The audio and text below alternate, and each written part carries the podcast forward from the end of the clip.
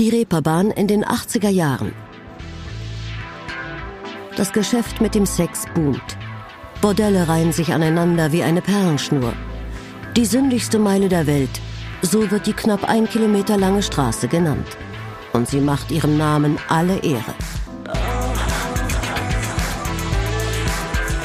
Ganz nah dran ist der junge Polizeireporter Thomas Reinecke, damals gerade mal 26 Jahre alt. Ich weiß, ich bin selber auch hingegangen. Für mich war es ja immer auch ganz fürchterlich. Anziehend ja geradezu, weil da war ja irgendetwas. Man konnte ja erahnen, dass das eine Brutstätte ist für irgendetwas, was morgen passiert, was in der Zeitung stehen soll. Man muss natürlich auch sagen, die Frauen damals einfach klasse. Da waren Frauen dabei, die sahen so toll aus. Die waren wie aus dem Werbeprospekt. Da war Pretty Woman ein Scheißdreck gegen. Auf dem Hamburger Kiez gibt es jetzt für jede sexuelle Vorliebe ein Angebot. Auf offener Bühne präsentieren sich Transsexuelle beim Sex. Auf der großen Freiheit sitzt das Publikum an kleinen Tischchen, trinkt Martini und sieht ein ganz besonderes Theaterstück. Eine als Biene Maya verkleidete Frau tanzt. Von der Seite kommt ihr Freund Willi auf die Bühne. Am Ende gibt es das, worauf sie alle warten öffentlich aufgeführter Geschlechtsverkehr. Die Touristen vom Land gucken mit großen Augen. Fünf Mark. Für ein paar Minuten Piepshow. Nackte Frauen räkeln sich auf einer drehenden Bühne. Dann ist der Spaß auch schon vorbei. Die Klappe schließt sich wieder. Und es war eine Zeit, wo der Kiez in einer Hochkonjunktur war. Man muss sich immer vorstellen, natürlich, es gab mehrere hundert Frauen, die der Prostitution nachgingen. Es gab mehrere hundert Kunden jeden Tag, muss man sich auch vorstellen. Im Schnitt war ja eine Prostituierte nicht nur mit einem Kunden am Abend zufrieden, das hätte nicht mal die Kosten gedeckt, so ungefähr. Und wenn da jeder jeden Abend, ich sag mal, drei, vier Kunden gehabt hat, dann können Sie sich ausrechnen, im Prinzip musste jeder Hamburger Mann, glaube ich, einmal im Jahr auf dem Kiez gewesen sein, rein statistisch. Und da gab es zum einen natürlich die Touristen, Touristen, die aus Skandinavien kamen, die sowieso eine lockere Einstellung zur Sexualität hatten, als der prüde Deutsche. Es war ein Anlaufziel für Leute, die etwas suchten, was man sonst eben halt in Reiseführern eigentlich, glaube ich, gar nicht so fand. Überall schreien Neonleuchten um die Aufmerksamkeit potenzieller Kunden. Hier die Bordelle, dort das große Laufhaus an der Reeperbahn und direkt gegenüber der berühmten Davidwache der Straßenstrich. 2500 Prostituierte bieten auf St. Pauli ihre Dienste an. Sie verdienen damals nicht schlecht. Doch den großen Reibach machen andere. Die Luden. Sie baden damals in Geld. Und entsprechend stattete man sich auch aus. Man konnte die großen Luden daran erkennen, dass sie protzige Karren fuhren, sich in einer Mode kleideten, die geradezu erschreckend war, und irgendwelchen Pelzmänteln und Cowboystiefel und alles, was nicht zusammenpasste, wurde bunt gewürfelt, dass es einfach schrill und skurril war. Rolex, Goldkette, Diamantringe. Manche Luden tragen 100.000 Mark am Körper. Zu ihnen gehört auch Klaus Barkowski. Damals wie heute bekannt als der schöne Klaus. Aber ich bin dann nur rumgeflogen, überall gewesen, mit meinem Rennwagen, Monte Carlo, ein paar Mal in Las Vegas und und und. Was für ein Leben. In ihren dicken und getunten Schlitten wie dem Mercedes 600, Lamborghini Countach oder Rolls-Royce Silver Shadow cruisen die Luden die Hamburger Rotlichtmeile auf und ab. Die Haare blond gefärbt und in Dauerwelle gelegt. Die Nachfrage nach der käuflichen Liebe ist groß. Auch wenn die Prostituierten natürlich keine Liebe verkaufen, sondern ihren Körper vermieten. In dieser Welt recherchiert der Polizeireporter Thomas Reinecke jetzt schon seit mehreren Monaten. Es war für mich immer eine schwer verständliche Sache. Ich bin römisch-katholisch erzogen worden. Äh, ich war Ministrant. Ich kam irgendwann nach Hamburg und ich lernte auch irgendwann den Kiez kennen. Und ich habe immer irgendwann ratlos da gestanden, wenn ich die Mädels in der Davidstraße gesehen habe und habe mich gefragt, warum tut das eine Frau?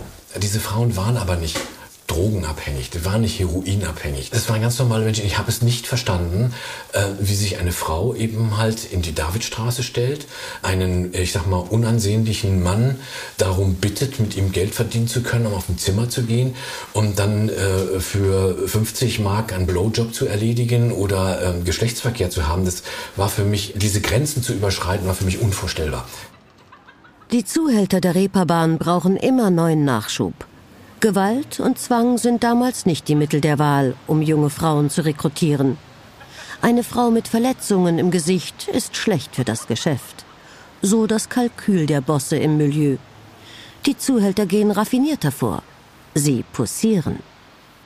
Und ich habe damals einen, einen Zuhälter kennengelernt, der mir die Augen geöffnet hat, weil er viele Jahre äh, tätig war nie in der oberen Riege war, sondern eher so ein bisschen in der unteren Riege und in seiner besten Zeit, wie das im Jargon so schön hieß, zehn Frauen an die Wand gestellt hat, die also für ihn gearbeitet haben. Und ich habe immer gesagt, äh, Entschuldige, wie machst du das? Er sagte dann zu mir, ja, weißt du, das ist eigentlich gar kein Problem. Und ich war völlig schockiert. Und er sagte, ja, wie was? Er sagte, am besten ist zum Beispiel eine Altenpflegerin, die haben überhaupt gar keine Hemmungen. Und ich dachte, ja, klar, die machen noch ganz andere Sachen. Die machen noch viel grauenvollere Sachen da ist das ja schon noch fast ein Vergnügen, wenn die Mädels da stehen. Und so öffnete sich für mich langsam eben halt einfach diese Horizonte, ähm, wie ein, ein, ein, Zuhälter überhaupt erkannte, ja, dass er eine Frau ohne Gewalt, das war ja damals tatsächlich in den 80er Jahren so, dass die Gewalt gegenüber Frauen extrem gering gewesen ist. Und er sagte mir dann eben halt auch, lustige Part der Geschichte, wenn du zwölf Frauen hast, die für dich an der Wand stehen, dann läufst du mit so dicken Eiern rum, dass du kaum noch gehen kannst. Und dann sagt er, du willst mir jetzt nicht erzählen, dass du auch noch mit denen immer. Doch, sagt er, natürlich, die musst du die ganze Zeit bedienen.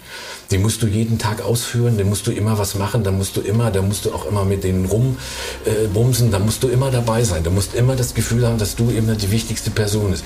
Der Polizeireporter kennt natürlich auch den damaligen Luden Klaus Barkowski. Der schöne Klaus hat relativ leichtes Spiel. Er spricht die Frauen in seiner Stammdiskothek unweit der Reeperbahn an die Gespräche laufen immer nach dem gleichen Schema. Und dann habe ich gesagt, was möchtest du fahren? Mit der U-Bahn? Mit so einem Käfer oder irgendwas? Sagt sie, oder ein Porsche? Sagt sie, ja, Porsche. Ich sag, oh, das hört sich auch gut an. Ja, was, wo möchtest du wohnen? In so einer möblierten Einzimmerwohnung oder lieber so eine Wohnung, die ein bisschen größer ist, mit schönen Möbeln oder so ein Penthouse? Ja, Penthouse natürlich. Ich sag, hey, sag ich, kommst ja in meine Richtung. Natürlich ein Pelz für 15.000. Ich sag, guck mal, wenn du jetzt das und das verdienst und dich so und so verhältst, ohne dass ich sagen muss, geh bitte zur Arbeit oder mach das oder hinterher sagen muss, Papiere machen oder das oder ist die Wohnung sauber, wenn das alles von alleine aus funktioniert, ohne dass ich noch mal was dazu sagen muss, dann kannst du alles haben. Das liegt jetzt an dir. So funktioniert das damals. Nirgendwo sonst auf der Welt kann jeder sein sexuelles Verlangen so ausleben wie auf der Reeperbahn. Denn Prostitution ist hier legal. Vom Regionalfernsehen bis hin zu internationalen Medien, sie berichten ausgiebig, fast voyeuristisch. Der NDR befragt in einem Film mit dem Titel Die Boxerkneipe Prostituierte zu ihrem Werdegang. Ich bin mit einer Freundin von heute auf morgen nach Hamburg gefahren. Ähm, sind wir hier reingegangen angefangen zu arbeiten. Von der Herbertstraße ist eigentlich nur, dass du im Fenster sitzt und im Aerocenter stehst du auch auf dem Hof wie hier. Kontakt mehr, mehr zu den Gästen ist eben direkter als durchs Fenster. Ne? Die Reeperbahn schafft so langsam ihre eigenen Stars.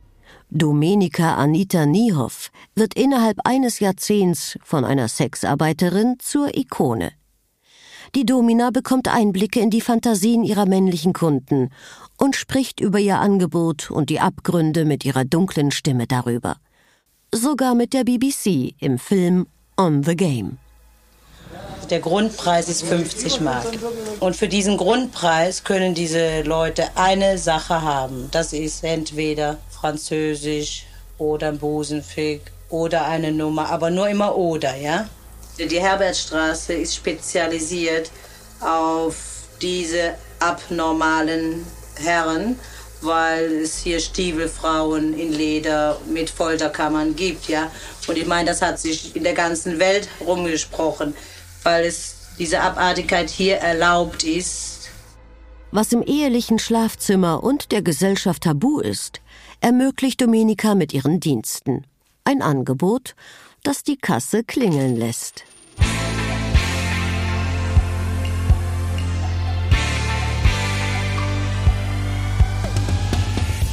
Den Ton auf dem Kiez gibt Mitte der 80er Jahre eine Viererbande an.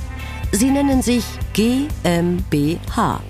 Eine Gesellschaft mit beschränkter Haftung sind sie allerdings nicht. Im Gegenteil. Bei den vier Bossen haften die Geschäftspartner unter Umständen mit dem eigenen Leben. GmbH sind die Initialen ihrer Namen Gerd, Michael, Beetle und Harry. In den 80er Jahren ist es ja so gewesen, dass, ich sag mal, die Reeperbahn ein Staat im Staate war. Dieser Staat hatte seine eigenen Könige, er hatte seine eigenen Fürsten, er hatte seine eigenen Heerführer, er hatte seine eigenen Gangs, seine Armeen. Ja.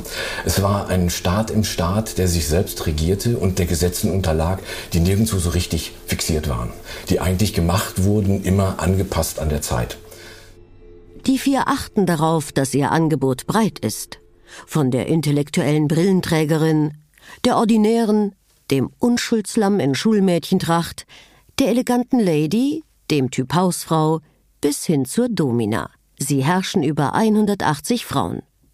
Erst viel später, als die Hamburger Finanzämter sich mit diesen Herren der Nacht beschäftigen, kommt heraus, sie zahlen sich bis zu 200.000 Mark aus. Im Monat. Der natürliche Gegner dieser im Hamburger Rotlichtmilieu entstandenen Halbwelt ist die Polizei. Und die ist zumindest räumlich ganz nah dran. Direkt gegenüber vom Straßenstrich ist die berühmte Davidwache. Das Polizeikommissariat 15 hat in dieser Zeit nicht viel zu tun. Die Beamten nehmen kaum Anzeigen auf. Es gab einen Kontakt zwischen der kriminellen Szene auf der Reeperbahn, auch den Luden und natürlich der Polizei. Man versuchte miteinander auszukommen, man hatte das geregelt. Der Schutzmann und der Lude, ne, die wussten, wie man zusammen lebt. Noch gehört St. Pauli zu den Stadtteilen mit der niedrigsten Kriminalitätsrate, notiert der Polizeireporter. Die Staatsmacht hat sich mit den Luden arrangiert wie der damalige Chef der Davidwache der BBC in einem Interview für den Film On the Game nicht ganz ohne Stolz berichtet. Die Polizei ist nicht Tugendwächter. Die Polizei ist nicht verantwortlich für moralische Wertvorstellungen, die in einer Gesellschaft entwickelt werden. Solange die Menschheit existent ist, solange gibt es die Prostitution. Hier in St. Pauli haben wir gute Voraussetzungen. Hier haben wir es mit der erlaubten Prostitution zu tun. Wir können also konzentriert polizeilich überprüfen, überwachen. Ja, wir können es uns erlauben zu sagen, wir können eine Disziplinierung dieses Milieus erreichen. Nicht so sehr durch die Repression, sondern vielmehr durch die Prävention. Es ist ruhig auf dem Kiez. Der Kuchen ist verteilt. Doch das soll nicht so bleiben. Das sorgsam austarierte Gleichgewicht gerät ins Wanken. Es beginnt schleichend. Ausgerechnet die Modernisierung des Hamburger Hafens verdirbt den Luden das Geschäft. Weil die Containerschiffe nun in 24 Stunden und nicht mehr an mehreren Tagen entladen werden, bleiben die Matrosen nicht mehr lange auf der Reeperbahn, um ihre Heuer für Prostituierte auszugeben. Die Einnahmen sind rückläufig. Das Klima wird rauer. Und dann taucht auch noch ein neuartiges Virus auf. Und als AIDS kam, gab es natürlich einen ja, sehr starken Einbruch. Es gab eine unglaubliche Angst vor dieser Krankheit, die ja letztendlich damals immer tödlich verlief und heute noch tödlich verläuft. Es war, glaube ich, auch völlig unpopulär, äh, Kondome zu benutzen. Es war völlig unpopulär, an, an, ich sag mal, Hygienemaßnahmen zu denken oder sowas ähnliches. Und das brach in den Kiez ein und führte wirklich dazu, dass ich sag mal, die Zahl der Prostituierten zurückging. Und das bedeutete auch gleichzeitig, die Einnahmenquellen wurden weniger.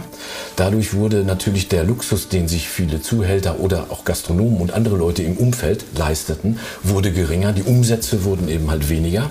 Und nun suchte man natürlich krampfhaft nach der Stimmungsmacherei, die das Ganze eben halt wieder erblühen ließ.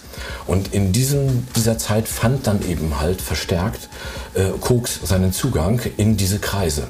Es gab einen finanziellen Druck, auf den falsch reagiert wurde, nach dem Motto, das müssen wir mit Gewalt oder mit Drogen lösen und so weiter. Und das führte natürlich in ein Desaster. Und dieses Desaster sah eben halt letztendlich so aus, dass man auf einmal die Kanonen gegen sich selber richtete.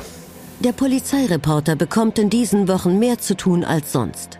Wir haben damals Polizeifunk gehört, ohne Ende, Tag und Nacht. Man war bestens betraut, kannte die Abkürzungen, man wusste genau, welche Sprachgebrauch was bedeutete. Und eigentlich musste man sich nur in der Nähe der Davidwache aufhalten, weil wenn der Peterwagen mit Blaulicht wegfuhr, brauchte man eigentlich nur hinterher zu gehen. Man kam immer zum richtigen Zeitpunkt an und wusste, ach guck mal, jetzt stehen Sie vor dem Laden, der gehört dem und dem, dann werden Sie den vielleicht vielleicht rausbringen, dann warten wir mal so lange oder mal gucken. Und schon hatte man die Geschichte. Und es wird immer ungemütlicher. Es kommt heraus, einige Beamte der Davidwache sollen mit dem Milieu gemeinsame Sache machen. Einer soll sogar eigene Prostituierte haben, die für ihn Geld verdienen. In der Hamburger Bürgerschaft ist von einem rechtsfreien Raum die Rede. Erstmals treten Richtlinien zum Einsatz verdeckter Ermittler in Kraft. Und sie beginnen Telefone abzuhören. So wie Rolf Bauer, damals Polizist im Landeskriminalamt.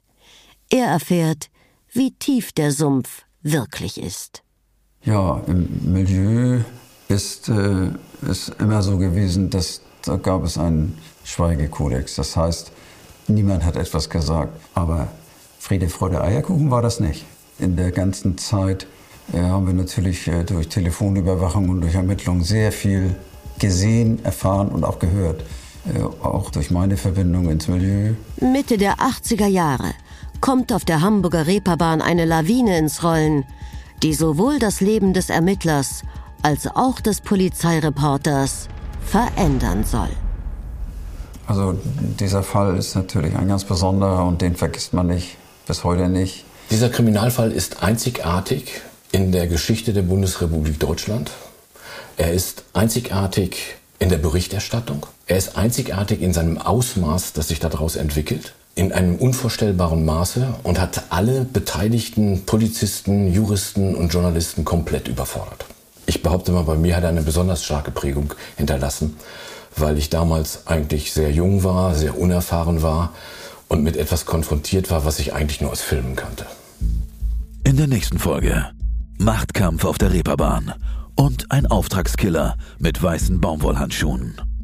Die Dokumentation Tatort Reeperbahn, der Auftragskiller gibt's jetzt bei RTL Plus.